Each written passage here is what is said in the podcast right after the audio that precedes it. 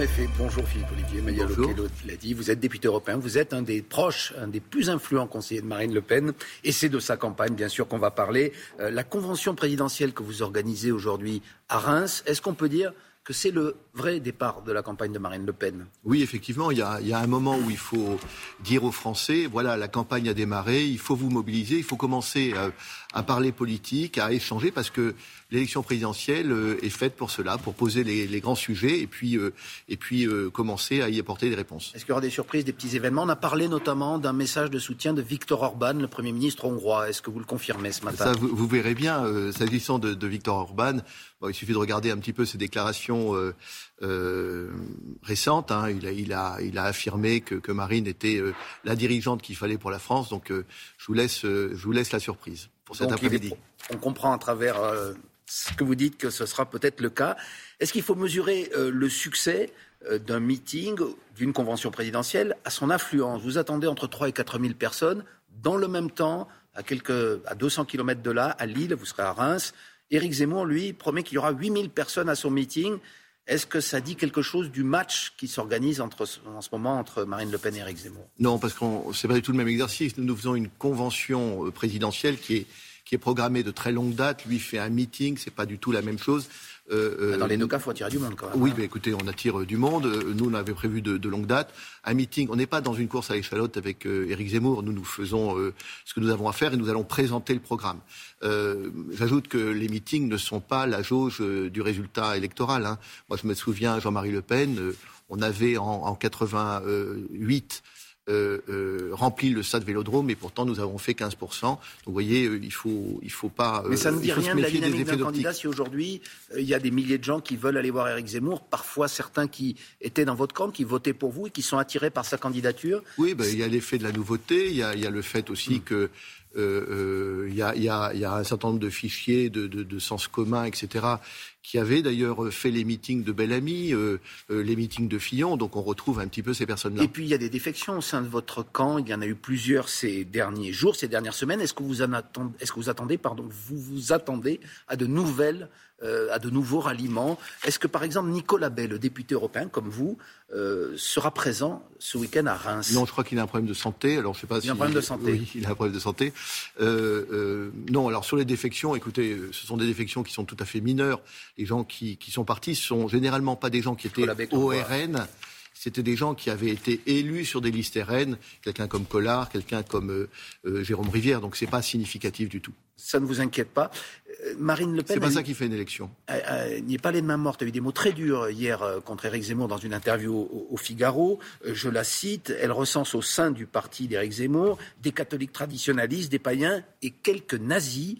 Vous avez des noms À qui pense-t-elle lorsqu'elle dit qu'il y a des nazis autour d'Éric Zemmour? Oui, je pense qu'elle elle pensait à des gens un peu sulfureux. Vous savez, il y a eu dans les meetings d'Éric Zemmour les zouaves qui sont euh, un petit peu compliqué quand même. Euh, et on a vu le Parti de la France, alors qui a été créé par des gens tout à fait respectables comme Karl Lang, hein, qui est mon ami, et puis qui a, dérivé un peu sur quelque chose de, plus raide.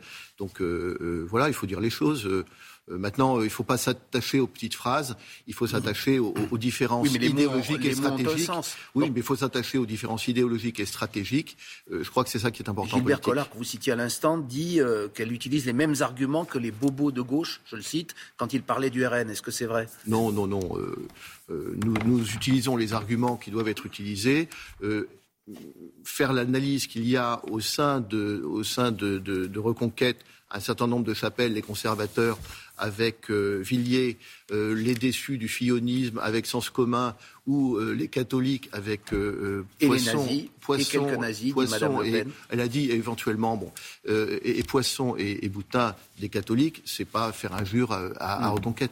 Éric Zemmour ne se bat pas pour gagner, mais pour tuer le Rassemblement national. C'est Madame Le Pen qui dit cela, mais vous, vous vous battez pourquoi autour, autour d'elle Les sondages vous annoncent un score pour l'instant la présence de Mme Le Pen au second tour. En revanche, dans le cas d'un second tour, précisément, elle serait une nouvelle fois battue euh, par Emmanuel Macron. Donc vous vous battez pourquoi? Pour faire un meilleur score qu'en 2017 ah Non, nous nous battons pour gagner. Euh, au deuxième tour, Marine est donnée à 46%. Selon les sondages. Oui, à 45, 46, même au-dessus hmm. euh, de Valérie Pécresse. Plus qu'en 2017, C'est dire, non mais 10 points au-dessus de, de, 2017, 10 points au-dessus d'Éric Zemmour.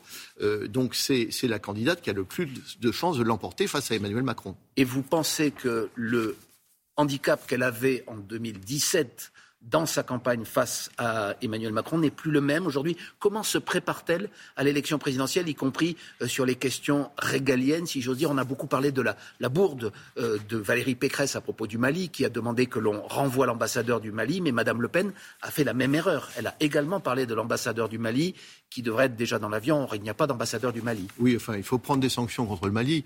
On a des possibilités de sanctions immédiates. Moi, je remarque qu'on se fait humilier par ce pays, alors que nous pourrions euh, euh, évidemment euh, avoir un langage plus ferme et notamment contrôler les flux financiers qui partent de la France vers le Mali.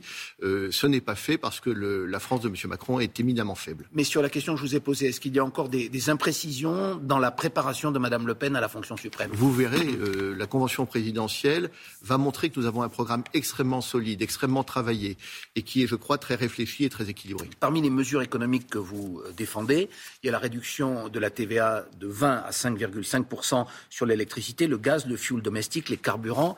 C'est très populaire, mais vous le financez comment, Monsieur Olivier? Une mesure qui coûterait plusieurs milliards au budget de l'État Alors d'abord, c'est une, c'est une mesure de bon sens parce que euh, l'énergie, euh, c'est, vital. On ne peut pas euh, vivre sans chauffage et donc il faut le considérer comme un produit de première nécessité. Et d'ailleurs, nous le ferions également sur les produits de première nécessité alimentaire si l'inflation. Mais la TVA, c'est le budget de l'État, on est d'accord Oui, oui, d'accord. Bah, écoutez, eh ben, écoutez, nous, nous avons chiffré l'immigration à 18 milliards, la fraude à 15 milliards, la, la, dotation, nous réduirions la dotation euh, à l'Union européenne de 5 milliards.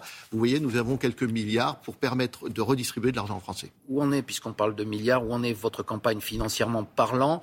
On parlait de Victor Orban au début de cette interview. Vous avez obtenu un prêt euh, de 11 millions d'euros de la part euh, d'une banque hongroise. Est-ce que vous le confirmez ce matin? Alors, je ne vous confirme pas, c'est une banque européenne. Maintenant, si une banque française se présente, nous rachèterions bien volontiers le prêt. Mais est-ce que Victor Orban vous a donné, si j'ose dire, un coup de main Non, non, pas du tout. Ce sont des rapports entre euh, les, les, les, personnes qui s'occupent de la campagne et une banque. Euh. Parce qu'aucune banque française encore aujourd'hui, ne souhaite vous prêter ah oui, Oui, nous, sommes, nous sommes réellement anti-système puisque aucune banque ne veut nous prêter. C'est le signe que nous, nous avons, euh, nous ne sommes pas très populaires chez les banquiers. Alors il y a la situation financière, il y a la situation institutionnelle. Est-ce que Marine Le Pen, au jour d'aujourd'hui, pense qu'elle aura ces 500 parrainages, ces 500 signatures indispensables pour pouvoir concourir à l'élection présidentielle. Je vais vous le dire avec beaucoup de gravité, aujourd'hui non. Aujourd'hui non. Pourquoi? Mm. Parce que des tas de maires, dont c'est pourtant le rôle institutionnel, se dérobent et disent moi, je ne signe pour personne, mais il faut bien que les maires signent. Si les maires refusent de signer, il n'y a plus de démocratie possible. Moi, je remarque, je remarque que Marine Le Pen, oui, ben évidemment, parce qu'il est, il est, bien aidé par LR visiblement. Mais euh, je remarque que Marine Le Pen, qui est donnée au second tour, a des difficultés pour avoir ses signatures, quand Madame Hidalgo, qui est donnée à 2%, en a 2000. Donc il y a là quelque chose de tout à fait anormal. Mais comment vous l'expliquez, puisqu'en 2017, enfin, pardon, mais quand vous n'êtes pas du système, si vous voulez, quand vous n'êtes pas du système, eh bien, vous êtes combattu par toutes les manières, hmm. financières, institutionnelles. On serait, on serait en Russie et le principal opposant ne pourrait pas se présenter aux élections parce que, pour des raisons administratives, tout le monde trouverait ça anormal. Il semblerait qu'en France, ce soit normal. Eh bien, moi, je ne trouve pas ça anormal et je le dis. Monsieur Olivier, à chaque élection présidentielle, depuis Jean-Marie Le Pen, c'est un petit peu le même scénario. C'est de plus en plus compliqué. C'est de plus en plus compliqué. C'est de plus en plus compliqué. Les maires ne veulent pas signer. Excusez-moi, monsieur. Depuis 1988, à chaque fois, euh, Jean-Marie Le Pen, puis Marine Le Pen, dit dans les semaines qui précèdent euh, le premier tour que c'est très compliqué d'avoir les signatures et à chaque fois, euh, vous les avez. Est-ce qu'il n'y a pas aussi une part de, communication, de, stratégie de communication dans cette affaire où quelque part, on, dit, mais effectivement, la démocratie est bafouée? Non, la Alors meilleure, final, vous avez aussi. La meilleure preuve, c'est que d'autres ont du mal aussi. M. Mélenchon aussi a du mal, et il le dit. Donc il n'y a pas que nous qui avons du mal, le système est totalement grippé. Aujourd'hui, les maires vous disent on ne veut pas signer pour Marine Le Pen? Pas pour Marine Le Pen, pour personne. Parce que je ne veux pas m'engager, parce que je ne veux pas avoir d'ennui, parce que je ne sais pas quoi. Et donc le rôle institutionnel qui est le leur de parrainer les candidats sérieux est ignoré. Et donc il y a là un grippage de la démocratie. Eh bien, vous entendu ce matin. Merci beaucoup, Philippe Olivier, député européen, conseiller spécial donc de Marine Le Pen. Et vous allez maintenant à Reims pour cette convention présidentielle qui va se tenir aujourd'hui.